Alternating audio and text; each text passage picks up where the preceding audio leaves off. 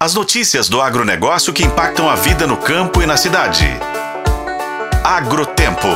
Oferecimento Sistema Faeng. O agro de Minas passa por aqui. A inflação de alimentos vem cedendo nos últimos meses, segundo o Índice Nacional de Preços ao Consumidor Amplo, IPCA, indicador que mede a inflação oficial no Brasil, divulgado pelo IBGE.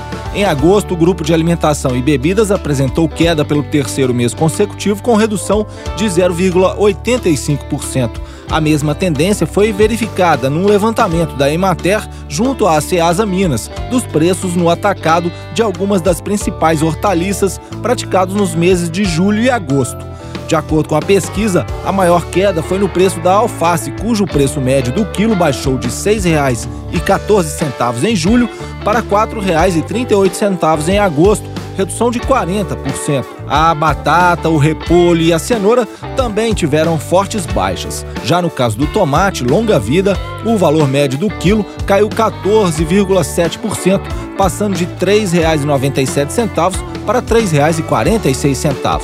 O coordenador técnico de olericultura da Emater, Georgeton Soares, explica que as hortaliças diminuíram o preço no atacado com a menor procura pelo consumidor e aumento de oferta dos produtos. Em relação à batata, se a gente for verificar a oferta em julho, ela foi de 14.845 toneladas no entreposto da Ceasa. Em agosto, você já houve um aumento dessa oferta, né? Foi 16.606 toneladas. A mesma coisa foi observada com tomate. Então, o tomate teve uma oferta em julho de 7.641 toneladas e em agosto houve um aumento né, de oferta de 8.222 toneladas. Então, esse aumento da oferta e a redução também da demanda, então você tem automaticamente a redução nos preços no varejo.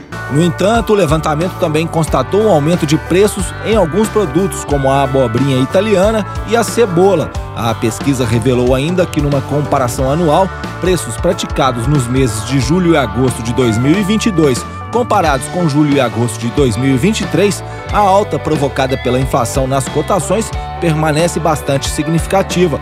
Apesar das quedas recentes, o preço médio do tomate, por exemplo, está 54% mais caro. Atualmente, as preocupações dos produtores se voltam para as questões climáticas. As previsões meteorológicas da chegada de um super El Ninho, o fenômeno de alterações significativas na temperatura da superfície da água no Oceano Pacífico, que pode provocar chuvas fortes e grandes ondas de calor nos próximos meses. Final do ano e início do ano é seguinte é uma época ruim para a produção é, de hortaliças, principalmente é, devido né, essa incidência maior é, de chuvas, a questão é, fitossanitária que fica mais dificultada. A maioria das hortaliças são plantadas aí em campo aberto, então isso dificulta muito o manejo sanitário das culturas. Mas ainda é muito cedo para a gente estar tá, é, avaliando, né?